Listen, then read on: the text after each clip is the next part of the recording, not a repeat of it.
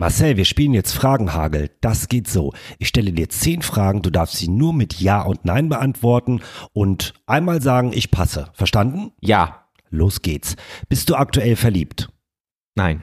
Warst du schon mal verliebt? Ja. Ist in dich jemand verliebt? Ja.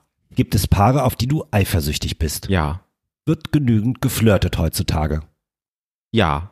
Traust du dich manchmal nicht jemanden anzusprechen, obwohl du denkst, Ja. wow. Bist du schon mal fremdgegangen? Nein. Warst du schon mal mit jemandem zu lange zusammen? Ja. Glaubst du an die große Liebe? Passe. Musst du bei Disney-Filmen weinen? Nein. Das war's schon. Los geht's. Voll Psycho. Irre ist menschlich. Der Podcast rund um psychische Gesundheit, Therapie und den Wahnsinn im Alltag.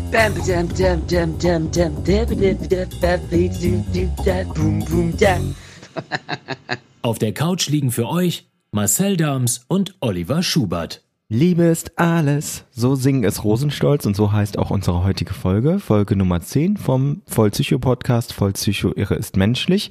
Ich bin Marcel und da drüben ist der Oliver. Ich bin auch schon richtig mega verliebt. Ich bin auch schon verliebt in den Podcast und in diese Folge. Und wir reden heute darüber, dass Beziehungen krank machen können. Ich wollte erst sagen, ob, aber wir haben gerade im, im Vorgespräch schon gesagt, sie können auf jeden Fall krank machen, wollen aber auch genau betrachten, wann ist eine Beziehung eigentlich vielleicht ungesund, wann sollte man sich vielleicht mal Gedanken machen, was ist aber auch normal in einer Beziehung. Ähm, und wir werden das Ganze auch differenziert betrachten. Also es gibt nicht immer ein richtig oder falsch oder ein gesund oder krank, sondern da gibt es viele Graustufen. Manches ist auch fließend sozusagen. Ähm, und wie immer ist es so, wir haben interessante Fakten, wir haben allgemeine Informationen, aber vor allen Dingen, und das ist, glaube ich, unsere große Stärke, haben wir im Verlauf dieser Sendung auch ganz viel ehrliche Beispiele, die wir selber einbringen und wo wir von uns berichten, auch um euch zu zeigen, wie das konkret aussieht, praktisch aussieht und auch zu zeigen, wir sind nicht perfekt und ihr seid nicht allein mit euren Problemen. Das heißt, ich darf dir also zwischendurch auch Fragen zu ehemaligen Beziehungen und zu Liebschaften und ähnlichen Dingen ganz persönlich stellen? Nur ohne Klarnamen, ja. Okay. Achtung, Achtung, eine wichtige Durchsage. Bitte alle Ex-Partner von Marcel Dahms jetzt diese Folge abschalten. Und ganz Köln hört nicht mehr zu. Ach du liebe Zeit. Aber es gibt ja einen ganz großen Vorteil und der soll auch für diese Folge gelten.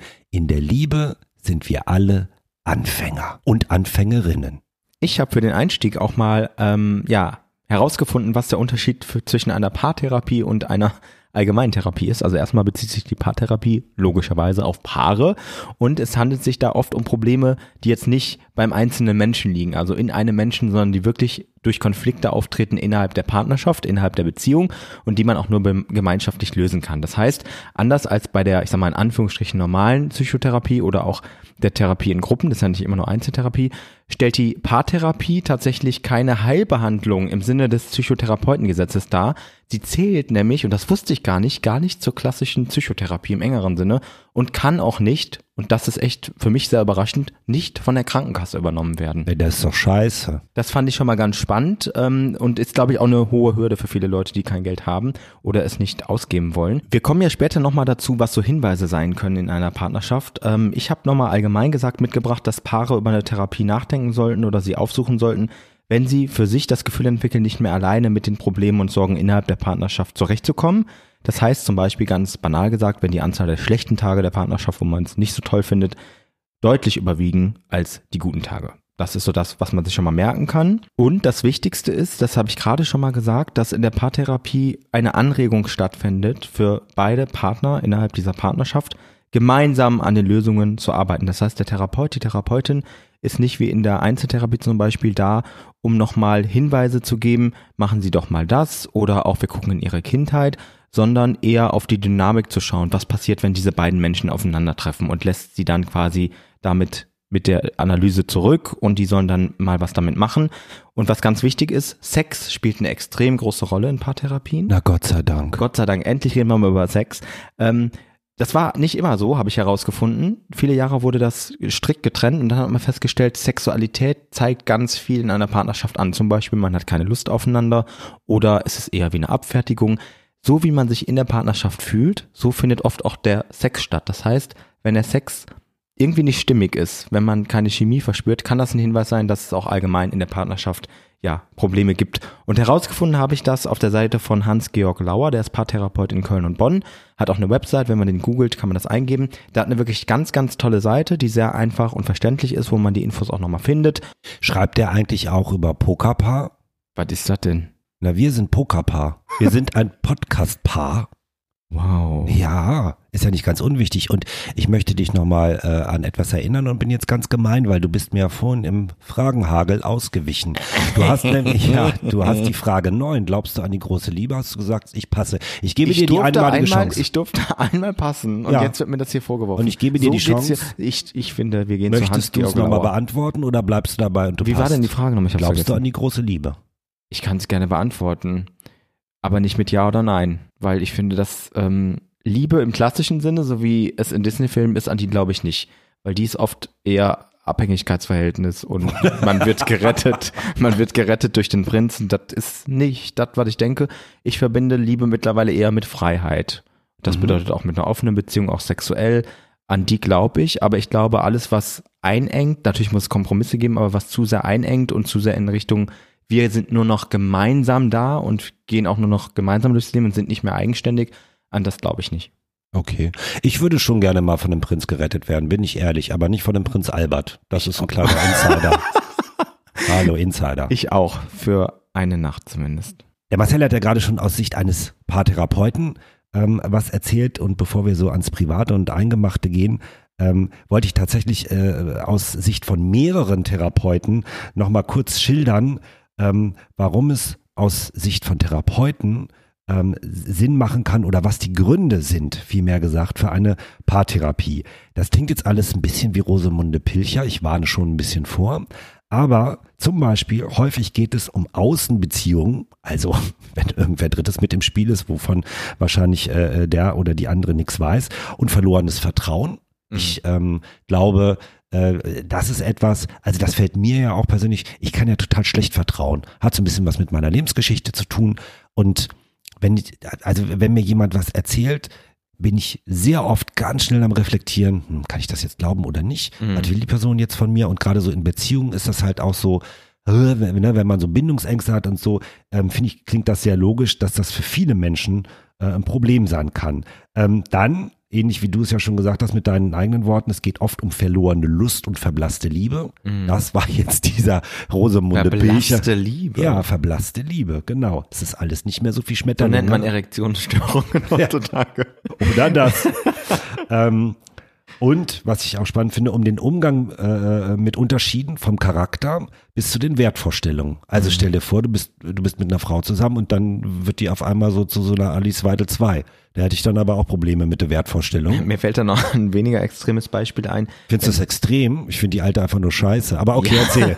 Wenn sich äh, Paare zum Beispiel in der Schulzeit sehr jung kennenlernen, wo man ja noch in der Entwicklung ist, und dann wird man älter und entwickelt sich sozusagen weiter und aus und stellt fest, irgendwie passen wir doch nicht mehr zusammen. Ich glaube, das ist auch ein Problem, dass man so eine romantische Vorstellung hat, man muss dann bis ans Leben, Lebensende zusammen sein. Aber es ist ja manchmal auch ein gutes Zeichen zu sehen, wir passen vielleicht nicht mehr zusammen, weil wir uns weiterentwickelt haben. Weiterentwicklung ist ja was Gutes.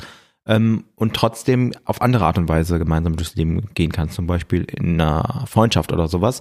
Aber ich glaube, das ist wirklich ein Problem für viele Leute, die sich jung kennenlernen, als auch für Leute, die, also dieser Satz ist immer so dumm, bleib so wie du bist, finde ich, ähm, die das von ihrem Partner erwarten, weil das geht, glaube ich, nicht. Leben ist ja immer Entwicklung. Und es gibt noch einen weiteren Grund ähm, für eine Paartherapie. Ähm, es geht oft um den Einfluss von Dritten. Also das eine hatten wir gerade schon so Außenbeziehungen, aber ähm, und da werden viele ein Lied von singen können, da habe ich gar nicht so dran gesagt, äh, dran gedacht. Es geht um Einfluss von Dritten, die das Paarsein in Anführungsstrichen erschweren, nämlich von Schwiegereltern. habe ich auch gerade dran gedacht. ja, Schwiegereltern Ich habe keine, bitte bewerbt euch, keine Schwiegereltern sind dabei. oder über Ex-Freunde bis hin zu halt Geliebten. Und ähm, das erinnert mich gerade, äh, wo wir äh, darüber sprechen, ähm, an meine Kindheit, beziehungsweise meine Eltern hatten mega Stress mit der Mutter meiner Mutter, die mit in, in, in so einer kleinen Wohnung im Haus wohnte. Und es gab, es gab immer Stress, also zwischen meinem Vater und ihr. Das, das war, glaube ich, so ein klassisches Muster. Äh, äh, die soll uns nicht auf die Nerven gehen, die kontrolliert uns, die darf hier, die darf hier fast umsonst mit wohnen und hat solche Ansprüche. Also das ging da schon äh, richtig ab. Und das ist tatsächlich so aus Sicht äh, äh, der Therapeuten, sind das oft Inhalte von ähm, Therapie. Ich würde da äh, gerne noch nachfragen zu dem Thema durch Dritte, weil du jetzt einige Sachen aufgestellt hast. Äh, gehört da, oder hast du das rausgefunden, auch zum Beispiel das Büro zu, also die Arbeit, die ja auch Beziehungsgestaltung verhindern kann, wenn jemand da viel Zeit mit verbringt, so? Ja, ich glaube, also dann heirat doch dein Büro. Dann heirat doch dein Büro. Das ist schon das zweite Mal, dass du heute Du singst. liebst es ja sowieso. Krass. Ähm, das ist sicherlich ein Faktor. Ich glaube, das, das kann sich widerspiegeln. Ich habe nochmal so sieben Punkte äh, gefunden, warum Paare sagen, ähm, das sind Gründe, warum wir Therapie gemacht haben. Ähm, zum Beispiel, das wird auf uns jetzt nicht äh, zutreffen, wenn man nicht mehr richtig miteinander reden kann. Wir quatschen uns ja schon äh, seit zehn Folgen durch dick und dünn. Ja? Ja, das ist Ähm, auch manchmal. manchmal Genau, Kommunikation ist nicht einfach, aber ähm, das ist tatsächlich äh, ein großer Grund. Ähm, wenn die Lust auf das gemeinsame Leben oder die Sexualität verloren geht, das Mhm. hast du ja gerade schon richtig äh, angedeutet. Und ich, also da denke ich manchmal so, auch im Freundes- und Bekanntenkreis, wa was man so mitbekommt, ich stelle mir das tatsächlich nicht einfach vor, weil am Anfang, klar, Schmetterlinge und ich, ich sag's mal so direkt, ich weiß gar nicht, werden wir zensiert bei sowas, man vögelt sich das Hirn raus. Ne, werden wir nicht. Außer ich mach's, aber ich mach's nicht. Okay, ne, also man hat ganz viel Bock aufeinander, man hat viel Sex, man probiert viel aus und so weiter und so fort. Und ich glaube, ich weiß nicht, wie du das siehst, aber ich halte das ja für einen relativ normalen Prozess. Also so Paare, die sagen, wir sind nach 14 Jahren immer noch so verrückt aufeinander wie im ersten Moment. Das weiß ich manchmal nicht, ob das so stimmt. Also Respekt, wenn das so wäre, aber Ja, es ist ja auch alles neu am Anfang. Erstmal das so, man, man kann vieles neu miteinander ausprobieren. Dann hat man vielleicht auch mal eine Phase, wo man experimentiert, das ist aber auch irgendwann vielleicht durch. Und dann muss man sich, glaube ich, bewusst Räume suchen, Swingerclub oder so, oder auch Zeiten schaffen, wo man mal andere Dinge ausprobiert, Rollenspiele oder was weiß ich. Aber ich glaube, dass ja auch, ähm, ja, was, warum sollte das anders sein als zum Beispiel beim Essen, ne? Dass ich irgendwann einfach genug habe, wenn ich von irgendwas mich nur noch ernähre, so, das kann das geilste und tollste Gericht sein, das schmeckt dann halt irgendwann gleich so, muss nicht schlecht schmecken.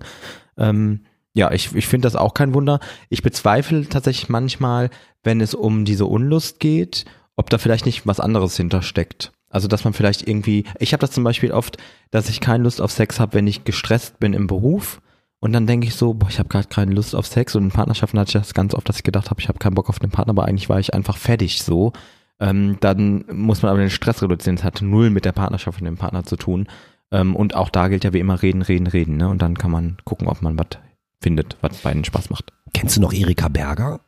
Ja, die ist doch Sexualtherapeutin, oder? Im Fernsehen hat die immer beraten, äh, mir fällt gerade der Name nicht ein, aber es ging um Liebe und Sexualität.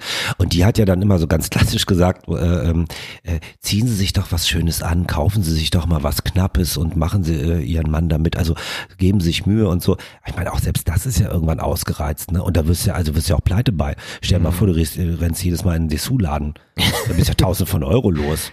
Das Und stimmt Das setzt ja den Mann auch unter Druck. Ach, da hat sie wieder was Knappes an. Äh, Da muss ich jetzt wieder horny werden. Also ob das immer die richtige Lösung ist, weiß ich nicht. Grund drei finde ich ganz schön, was Paare so angegeben haben. Das klingt erstmal unspektakulär, aber ich finde es total sympathisch, wenn sie verstehen wollen, was zwischen ihnen steht oder was schief läuft. Also, dass ein Paar das tatsächlich auch bemerkt. Es läuft irgendwie nicht mehr so. Äh, Und jetzt setzen wir uns beide mal hin und, und wollen verstehen, was stimmt denn hier eigentlich nicht. Weil ich glaube, dieses Klischee, dass ein Partner immer will und der andere überhaupt nicht zur Therapie äh, und so, da muss man auch so ein bisschen vorsichtig mit sein. Ich glaube schon, dass es viele Paare gibt, die sagen, ja, müssen wir uns eingestehen, hier läuft einiges schief, dann gucken wir uns mal an, ob wir checken, was das ist. Ganz ergebnisoffen, ja. Grund Nummer vier, wenn sie immer die gleichen Probleme und Konflikte miteinander haben.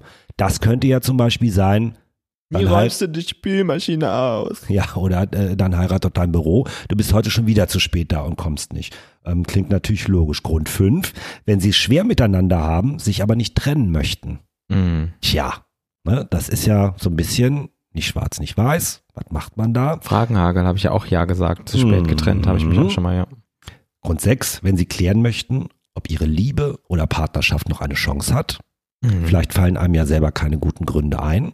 Und es könnte ja sein, dass es gute Gründe gibt, dass diese Partnerschaft äh, noch weiterhin, äh, ja, gesund ist immer so ein großes Wort, aber dass es da Potenzial sozusagen gibt. Und der letzte Grund, wenn sie wieder oder entdecken wollen, was sie heute noch verbindet.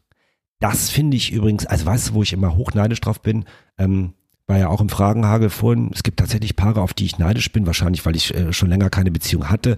ich finde es so ganz toll, wenn Paare erzählen, dass sich ihre Liebe oder ihre Partnerschaft so verändert hat. Also, was wir vorhin hatten, alle Schmetterlinge sind weg, alles ist so ein bisschen gesettelt, es, es wird normal. Und wenn die dann aber sagen, es gibt so bestimmte Dinge, die ich an meinem Partner total wertschätze, die, Mhm. die für mich auch einen ganz anderen Wert bekommen haben äh, im Laufe der Beziehung. Ähm, ich weiß, wir gehören zueinander. Keine Ahnung, wir erlauben uns vielleicht auch mal äh, Ausflüge außerhalb der Partnerschaft äh, mit, anderen und selbst wenn es das nicht ist, dass es, dass sie so sagen, das ganze Kribbeln ist weg. Aber dieser Mensch bedeutet, also Lebensmensch finde ich so ein ganz schönes Wort. Äh, äh, ähm, da- das mich da total viel verbindet. Und das kann ja auch eine Form von Liebe oder Partnerschaft sein. Ja, und ich finde tatsächlich, dass das ja nicht nur auf Partnerschaft zutrifft, ne, sondern also so jemanden ja tatsächlich in seinem Leben haben zu wollen, wertzuschätzen über längere Zeit kann ja auch in der Freundschaft zum Beispiel sein. Deswegen meine ich das vorhin schon so, also dass vielleicht nicht immer so starr sein muss, dass man Beziehungen am Laufen halten muss, also partnerschaftliche Beziehungen, sondern dass man manchmal auch überlegen kann, gibt es eine andere Form für unsere Beziehung, eine Freundschaft oder wie auch immer. Ähm, und das muss ja nicht immer die romantische Liebe sein, das ist ja auch völlig in Ordnung. Weil ich zum Beispiel sage auch häufig meinen Freunden, dass ich sie liebe, weil ich die wirklich tatsächlich in meinem Leben so schätze und auch für wichtig erachte, dass es für mich schrecklich wäre, wenn sie nicht mehr da wären. Also ähnlich wie in der Partnerschaft. Ähm, also lieben kann man ja nicht nur eine Person auf romantische Art und sexuelle Art. Jetzt hattest du mir ja noch aufgetragen, rauszufinden, wie viele Paare machen denn eigentlich Therapie? Sind das weniger oder mehr als früher? Und äh, weil mir ja Ehrlichkeit in der Beziehung immer total wichtig ist, Marcel, bin ich jetzt total ehrlich und sage dir, dazu habe ich nichts gefunden. Das sagst du mir jedes Mal. Nie erfüllst du meine Aufträge. Ja, muss ich mit leben? Könnten wir vielleicht unserem Paartherapeut, also wenn jemand als Paartherapeut zuhört, der meint, den beiden muss ich helfen, dann schreibt uns bitte, aber vielleicht gibt es ja tatsächlich einen Paartherapeuten oder Paartherapeutin, die uns zuhört, die was dazu sagen kann, ob mehr Paare in Therapie gehen als noch vor 10 oder 20 Jahren oder ob das eigentlich alles gleich geblieben ist. Ich finde es aber tatsächlich ganz nicht nur sympathisch, dass man auch mal sagt, wir haben nichts gefunden, ähm, sondern auch, dass es nicht auf alles Antworten gibt. Das ist ja auch in der Therapie oft so, ähm, dass man nicht immer eine eindeutige Antwort bekommt, sondern mit gewissen Stimmungen und offenen Fragen einfach leben muss. Und jetzt zu uns beiden. Aber jeweils einzeln aus der persönlichen Erfahrung. Ne? Wir haben nämlich mal ein bisschen gesammelt, ähm, neben Dingen, was Therapeutinnen angeben oder was Paare selber äh, angegeben haben, die ihr gerade schon gehört habt, haben Marcel und ich uns mal Gedanken darüber gemacht, welche Dinge in Beziehungen oder Partnerschaften können eigentlich krank machen, unserer Meinung nach krank machen oder sehr ungut sein für eine Beziehung. Und das erste Wort Mhm. oder der, der, der erste Grund, den wir gefunden haben, war so Macht oder ein Gefälle äh, bezogen auf Macht in Beziehungen. Mhm. Hast du damit Erfahrung? Wenn ja, welche oder keine? Nein, ni- nicht, nicht so, also nicht, nicht ich selber. Ich glaube, also man kann das ja vielleicht auch nicht immer selber einschätzen für sich, aber ich habe nicht das Gefühl, dass ich schon mal in einer Beziehung war, wo es ja ein ein Gefälle gab oder unterschiedliche Macht oder sowas in der Art. Aber ich ähm, kenne das ähm, aus der Tagesklinik, wo ich ja auch Gruppentherapie gemacht habe, dass da ähm, tatsächlich nicht wenige Frauen waren, die auch oft in Partnerschaften geblieben sind, wo Gewalt stattgefunden hat, ähm, wo der Mann über körperliche Gewalt auch Macht ausgeübt hat und ähm, ja die Frau sozusagen gezwungen hat, das zu tun, was er will. Und dann denkt man ja so, ja, dann geh doch, das tut dir doch nicht gut und die bleiben dann aber da. Und das ist tatsächlich echt, also hat mich immer sehr beschäftigt auch und ich bin froh, das irgendwie nie, nie erlebt zu haben. Aber dass es das gibt, habe ich quasi durch Berichte erlebt und auch was das mit Menschen machen kann und das ist tatsächlich nicht so lustig, wenn es vor allen Dingen um körperliche Gewalt geht. Aber auch psychische Gewalt ist natürlich genauso etwas, was irgendwie ja nicht so toll sein kann. Ähm, ja. Und wir haben dann noch gefunden, dass ähm, Thema Einsamkeit spielt auch eine Rolle in Beziehung, also in einer Das Beziehung verstehe zu ich nicht. Das hat ja gar nichts mit Partnerschaft zu tun oder wie jetzt? Genau, in einer Beziehung zu sein und sich trotzdem einsam zu fühlen. Ach, Geht übrigens andersrum auch. Alleine Mhm. zusammen und sich nicht einsam fühlen. Aber die Frage ist, Olli, ob du dich schon mal in einer Beziehung einsam gefühlt hast. Ja, die Frage ist tatsächlich fies bei den anderthalb Beziehungen, die ich in meinem Leben geführt habe. Wir können uns ja mal am Ende unterhalten, äh, warum ich so wenig Beziehungen geführt habe. Ähm, ich hatte mal eine Fernbeziehung. Ähm, also so äh, anderthalb Stunden von Haustür zu Haustür.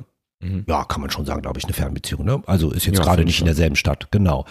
Ähm, und da gab es halt oft so Momente, wo ich gedacht habe, das ist jetzt blöd. Ich würde jetzt gerne kuscheln, vögeln oder mich einfach nett unterhalten. Ähm, dazu brauche ich ein bisschen Planung und Aufwand. Mhm. Ich fühle mich gerade einsam und kann das jetzt nicht so regeln, wie das andere Paare machen. Von daher ist mir das nicht so ganz fremd. Aber ich finde, äh, ja, Einsamkeit ist halt auch so ein großes Wort, ne? Selber schon mal einsam gefühlt in einer Beziehung? Mm, ja. Gut, kann man ja mal so stehen lassen. Ich glaube, du antwortest noch mit Ja auf das nächste Beispiel, was ich habe. Mhm. Hast du schon mal jemanden in der Beziehung glorifiziert? George Clooney. Nein. Mit dem warst du zusammen? Leider nicht, nur in meinen Träumen. Geht Aber das auch sagt ja auch wieder aus, ne? Traumdeutung. Können wir auch mal eine Folge zu machen. Ähm, ja, also ich habe lange Zeit, also ich fange mal so an. In den, in den letzten Jahren war es jetzt nicht mehr so, aber ich sag mal Anfang der 20er, ähm, von 18 bis 25. oder Also dein 24. Alter, jetzt nicht die 20er Jahre. ja, genau. So alt bin ich ja noch nicht mal. Also in meinem Lebensalter 18 bis 24 bin ich viel von Beziehung zu Beziehung auch gehüpft. Also bei mir, du hast gerade gesagt, du warst da in wenig Beziehungen. Was sagt das aus? Was sagt bei mich aus, dass ich in vielen war und immer auch re relativ kurz? Weil ich nach jemandem gesucht habe, den, den ich quasi anhimmel, anhimmeln kann, auf ein Podest stellen kann und in der Hoffnung, dass ich mich auch selber und meinen Selbstwert sozusagen steigere oder besser fühle oder wie auch immer. Ähm, also das kenne ich auf jeden Fall und ich kann jedem nur raten, dem es so geht, der das Gefühl hat, ich kann nicht ohne Partner, ich muss immer, bin immer auf der Suche, weil ich das Gefühl habe, ich äh, brauche jemanden, den ich irgendwie anhimmeln kann, der mein Leben rettet und besser macht. Das ist ein Signal, dass man vielleicht mal darüber nachdenken sollte, erstmal zu reflektieren, aber vielleicht auch mal ja, sich Hilfe zu holen, weil das ist auf Dauer nicht äh, ganz so gesund. Ich glaube ja, dass dieses äh, Glorifizieren oder jemanden auf den Podest stellen, dass das wahrscheinlich fast jede, jeder kennt, der uns hört, weil das gibt's auch im Kleinen. Da musste ich gerade so dran denken, als du das erzählt hast. Mhm. Ich kenne das, also ich gebe zu, ich, ich kann sehr oberflächlich starten, weil ich schon zu den Leuten gehöre, geht glaube ich aber auch vielen so, die erstmal optisch abchecken. Es gibt ja auch viele, die sagen, was nützt dir der hübscheste Mensch, wenn es doch charakterlich ein Arschloch ist? Das stimmt ja grundsätzlich. Ja. Aber ich starte erstmal äh, mit, mit Menschen, Personen, wo ich denke so, oh hübsch. Naja, man muss ja auch andersrum sagen, wenn jemand mega int intelligent ist und zu einem passt, aber man jedes Mal so denkt, bitte berühre mich nicht, ist das auch nicht das Wahre. Also es sollte ja schon ein gesundes Gleichgewicht sein. Das Ding ist natürlich, es gibt so bei mir so ein paar äh, Trigger. Alles, was über 1,80 groß ist, äh, kommt schon mal in die gute Gruppe. Und äh, äh, Hände sind mir total wichtig. Äh, schönes Gesicht, Humor, das ist mir alles total wichtig. So. Und dann habe ich dann schon oft äh, erlebt, dass ich so gemerkt habe, okay, das ist irgendwie total hübsch, oh, wie der redet, ist mega sexy, die Hände sind ganz toll und so.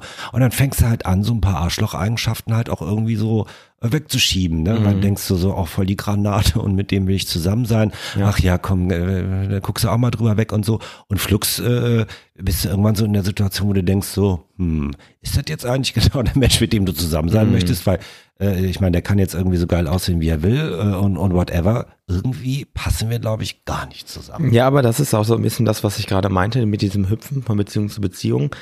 Es ist natürlich am Anfang so, dass man vieles durch die rosa-rote Brille sieht und auch irgendwie wegschieben kann und die man auch glorifizieren kann und toll finden kann. Und an dem Punkt, wo ich Beziehungen beendet habe oder wo sie gescheitert sind, könnte man vielleicht auch so sagen, das war immer der Punkt, wo diese Brille nicht mehr da war, wo ich gesehen habe, auch jemand ist doch nicht so perfekt, wie ich denke, ich kann den gar nicht mehr auf den Podest heben, weil die Realität reicht dazu nicht aus. Das heißt nicht, dass die nicht zu mir passten, sondern dass normale, sympathische, charmante Menschen waren, die aber eben keine Superhelden waren, so wie ich sie immer anfangs gesehen habe. Und dann bin ich zum nächsten in der Hoffnung, der ist es dann. So, das funktioniert natürlich nicht auf Dauer. Also das ist halt das Problem am Glorifizieren. Der Realitätstest kommt irgendwann immer. Und den kann jemand, wenn man ihn zu hoch oder die, die, die Erwartungen zu hoch ansetzt, einfach nicht erfüllen. Wir haben noch was gefunden und zwar, ich weiß nicht, ob du es kennst, entweder von dir selber oder äh, von Partner.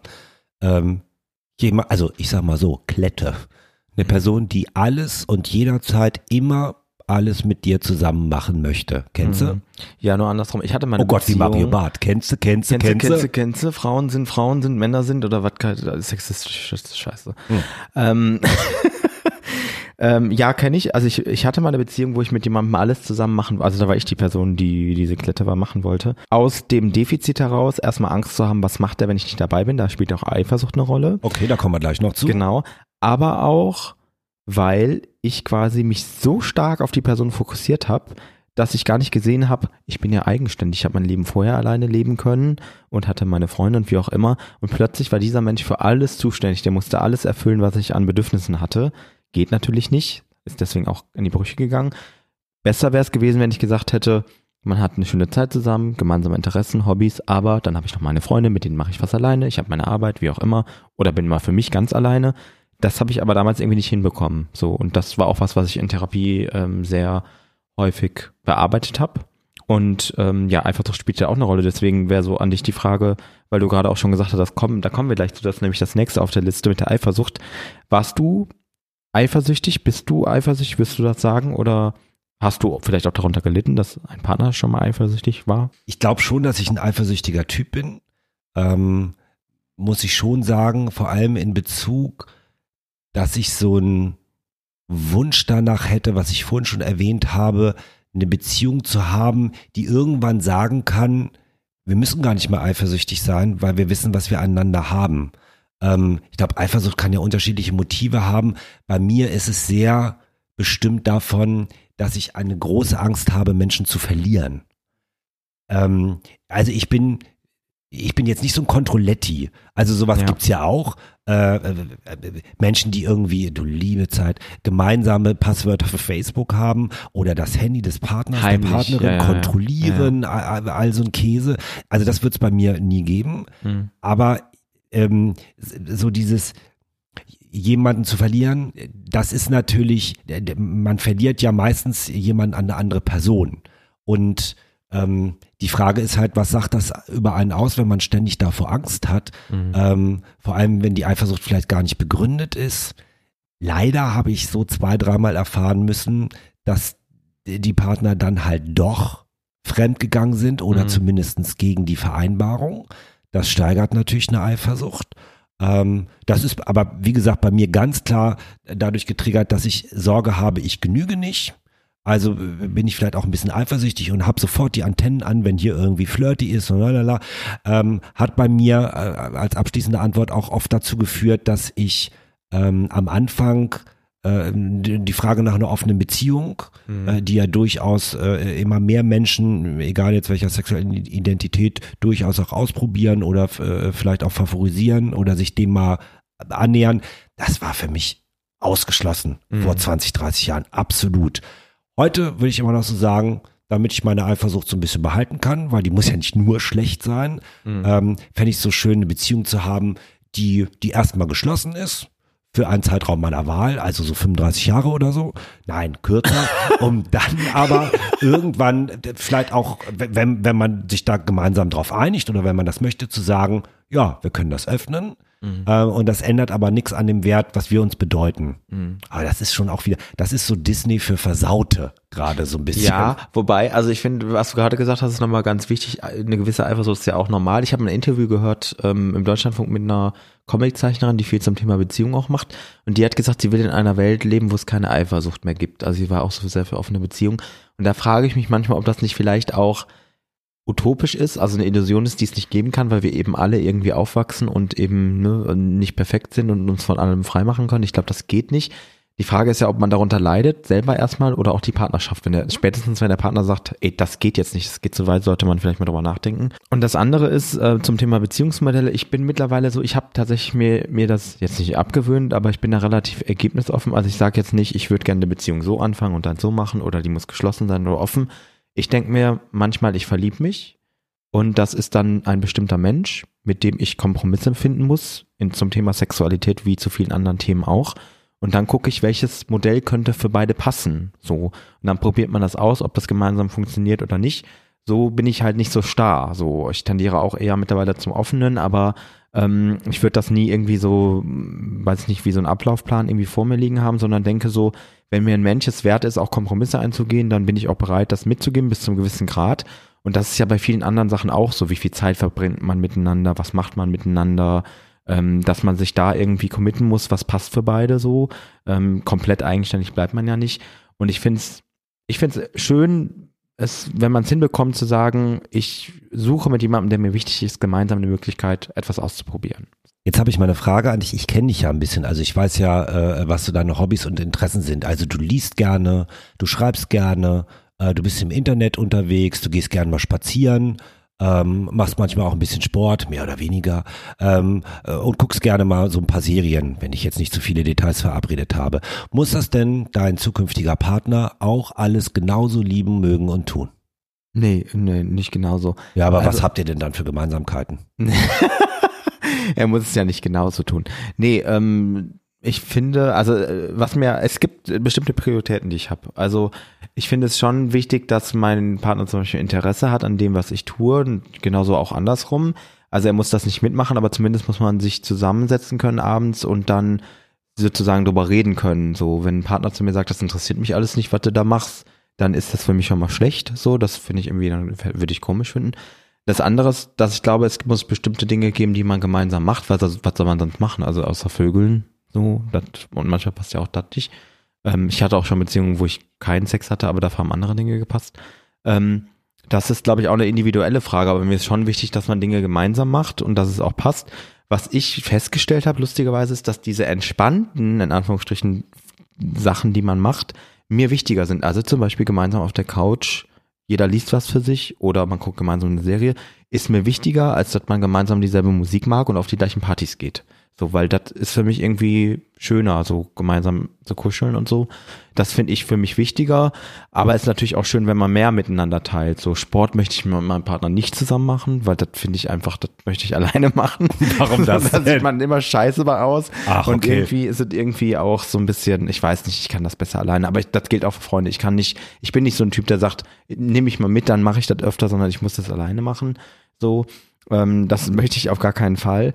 Ähm, ja, und ansonsten findet man da sicherlich Dinge. Also man dafür ist ein Kennenlernprozess ja da, ne, um zu gucken, was hat man gemeinsam und was nicht.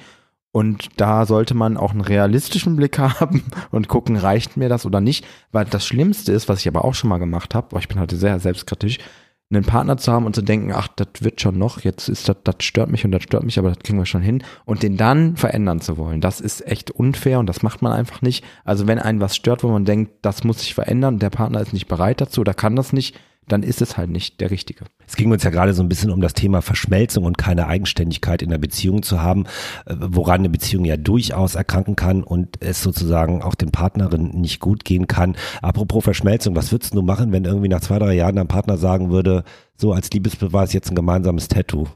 Nein, Nein. ich würde nicht mal alleine ein Tattoo machen. Warum soll ich ah, okay, das kann natürlich sein. Okay, Nippelpiercing auch nicht. Nein. Okay. Ich stehe auf all sowas nicht, Nippelpiercing und Tattoos. Auch nicht als Liebesbeweis. So eine kleine Rose am Fuß. Was soll das für ein Liebesbeweis sein? ja, keine Ahnung. Das ist genauso der für wie immer Leute, bleibt. die sagen, wir heiraten, um uns die Liebe zu beweisen. Das kann man sich auch anders beweisen als mit so einem Schein. Oh, wow. Apropos Ehe, da gibt's ja oft Geheimnisse. Auch in Partnerschaften und Beziehungen. Ähm, glaubst du, dass Oh. Geheimnisse krank machen können? Mm, ich glaube beides. Geheimnisse können krank machen, wenn sie irgendwie ja so schwer sind, dass also wenn es um Vertrauensbruch geht, glaube ich schon. Das heißt, egal was man von Beziehungsmodellen hält, wenn ich Regeln treffe in einer Beziehung, sollte ich mich dran halten und wenn ich denke, es geht nicht mehr, also zum Beispiel eine monogame Beziehung, sollte ich drüber reden und das sozusagen klären. Ähm, und andererseits denke ich aber auch, dass es gesund sein kann, Geheimnisse zu haben, also nicht alles mit dem Partner zu teilen und auch irgendwie nur mit Freunden zu teilen. Also ich glaube, das kommt immer drauf an. Wichtig ist, glaube ich, dass man sich vertrauen kann. So. Und sobald ich das Gefühl habe, ich bin mit irgendwas nicht zufrieden und hintergehe meinen Partner, dann ist es, glaube ich, schwierig. Aber ich, ich, es gibt da keinen per se richtig oder falsch aus meiner Sicht. Weißt du, was ich glaube ich total wichtig finde und ähm, ich, äh, ich weiß auch, dass in Paartherapie daran gearbeitet wird äh, und das wäre, glaube ich, immer so mein Wunsch auch äh, an einen Partner oder eine Partnerin oder meine Empfehlung, obwohl das, glaube ich, auch anstrengend sein kann. Aber ähm, ich glaube, das ist ein gutes Zeichen innerhalb einer Beziehung. Ähm, Einsatzbereitschaft und Engagement. Das klingt jetzt irgendwie so ein bisschen wie Ehrenamt äh, und meine Freizeitgestaltung. Aber ich glaube, was mir immer total wichtig äh, war, ja, also sich irgendwie um den anderen auch ein bisschen zu kümmern und mal was Schönes zu machen. Also vorhin habe ich jetzt so ein bisschen despektierlich darüber gesprochen, ähm, über dieses Klischee, da soll sich die Frau ein Dessous kaufen und dann, dann fluppt es schon wieder. Aber irgendwie ein schönes Essen Oder den anderen auch mal motivieren, also genau was du auch gesagt hast, äh, zu fragen, wie war dein Tag? Und zwar jetzt nicht so als Floskel, sondern ernsthaft gemeint. Ähm, oder sich mal was Neues auszudenken, keine Ahnung, mal so einen gemeinsamen Extreme Bungee Jump zu machen. Na, oder andere äh, kleinere Sachen in den Zoo gehen oder fällt mir jetzt nichts ein. Na, siehst du, weißt du, warum ich nicht in der Naja, Beziehung einfach, war. vielleicht einfach drauf gucken, was mag der Partner und dem auch mal irgendwie da entgegenkommen. Ich habe zwei Freunde, die tatsächlich ganz bewusst sagen, es gibt Dinge, auf die habe ich gar keinen Bock, die mache ich aber trotzdem mit, weil ich weiß, die sind meinem Partner sehr wichtig. Das sind so einzelne Dinge. Der eine, glaube ich, geht überhaupt nicht gerne ins Museum, geht aber mit, weil der andere das gerne macht, der andere dafür was anderes. Ähm, das finde ich auch manchmal ganz spannend. Darf natürlich nicht so sein, dass man sich bei allem irgendwie unwohl fühlt. Ja. Und was ich glaube auch ähm, wichtig ist, zu jemanden zu kennen, seine Interessen zu kennen und vielleicht mal von sich aus irgendwie Aktivitäten vorschlagen oder auch mal überraschen, zum Beispiel mit irgendwas. Ähm, das finde ich immer ganz nett. Was glaubst du, ist das größte Tabu in einer Partnerschaft? Sexualität. Ich sage was anderes. Mundgeruch. Furzen. Nein. Ja, Also entschuldige mal, furzen. Ich nein. furze sogar vor dem ersten Date, beim ersten Date. Also es gibt WG-Furzen, das kennen, glaube ich, ganz viele. Es gibt und, auch Furzwettbewerbe. ja, und vor allem Frauen furzen auch wie die Hölle. Also das wird immer nur so getan. Äh, aber Mm. ich möchte jetzt nicht meine ehemaligen Mitbewohnerin hier. Äh, alles gut. oh, da kriege ich wirklich Ärger. Egal. Aber ich glaube ja, Mundgeruch ist, also Mundgeruch ist echt fies. Trauen sich Ja, total wenig zu thematisieren. fies. Ist auch ganz gemein, wie soll man das sagen? Ähm, und da sagen wir hier als erfahrener Podcast der Partnerschaften in unserer heutigen Folge, sprecht mit euren Zahnärztinnen und überlegt euch Strategien, wie ihr eure Ehe retten könnt, indem ihr Mundgeruch thematisiert. Sprecht generell in Partnerschaften miteinander. Ja. Über Mundgeruch, über Sexualität, Beziehungsformen, Eifersucht, Gefühle. Schämt euch nicht. Der Partner hat auch oder die Partnerin hat auch manchmal ähm, Schwächen und Gefühle, die man sich nicht eingestehen will. Das ist, glaube ich, ganz wichtig. Auch das kann auch entlasten, so einfach zu sagen, so was einen gerade beschäftigt. Ich habe da in einer Partnerschaft sehr gute Erfahrungen mitgemacht in der jüngeren Vergangenheit, dass es tatsächlich, ist dann eh irgendwann in die Brüche gegangen, aber tatsächlich ähm, ja, geholfen hat, auch einfach mal zu erzählen, ich fühle mich gerade in der Situation nicht wohl. Dann konnte man das nicht sofort ändern, aber das war schon eine Erleichterung. So, das hat mir immer sehr geholfen.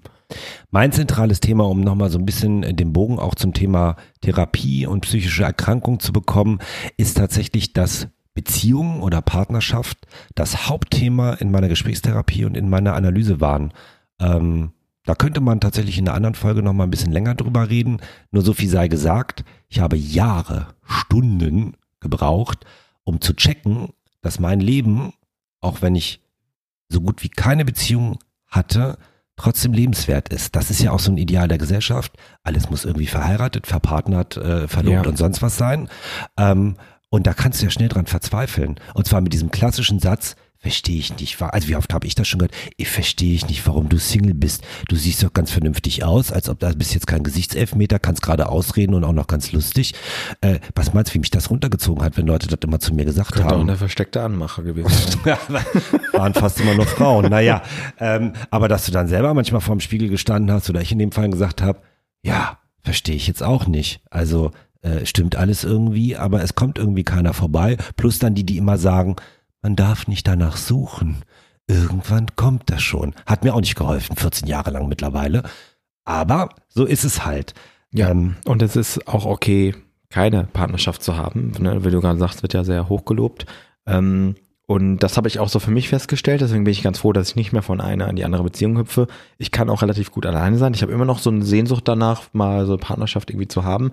Aber die ist nicht mehr, fühlt sich nicht mehr so an, als ob das irgendwie lebensbedrohlich ist, wenn das nicht ist. Das ist, glaube ich, schon mal ein Fortschritt. mir ist gerade eine Idee gekommen. Du könntest mir helfen, damit ich jetzt potenziell auch einen Partner finde. Ja.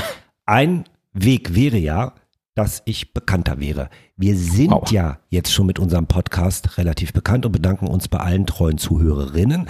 Aber wenn du jetzt noch, genial wie du das immer tust, deinen Werbejingle raushaust, haben wir mehr Zuhörerinnen und vielleicht denkt sich irgendjemand, also ich meine, du bist ja schon angemacht worden, auch in Kommentaren, ne, wer du da wärst. Hallo. der ersten Folge. Mäuschen. Ja, das ist wieder Altersdiskriminierung, über mich will keiner kennenlernen. Aber hau doch mal die Werbung raus, vielleicht ändert sich ja was. Ich möchte nochmal kurz dazu sagen, das war aber auch eine selten dämliche Anmache. Ne? Das war nicht irgendwie, hey Marcel, ich hätte Lust, dich kennenzulernen, Nee, es war sondern, übergriffig. sondern der an dem rosa Pullover, der kann nochmal zu mir kommen, ich habe eine Aufgabe für ihn. Ja, und das ohne Adresse. Blowjob is a job, ey. Oh, wow. Das war sehr anrüchig heute. Let's go. Ja, es, war, es hat sehr viel Spaß gemacht, die Folge. Deswegen mache ich jetzt einfach ohne Überleitung unseren Werbeblock. Wir hört uns alle, ihr hört uns alle, wir auch.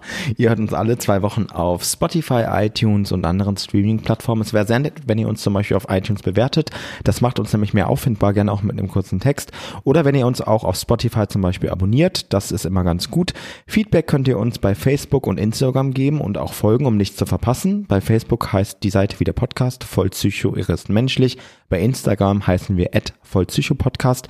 Da könnt ihr auch gerne uns schreiben, Rückmeldungen geben, Feedback geben, aber auch eure eigenen Sachen erzählen oder Themenwünsche liefern.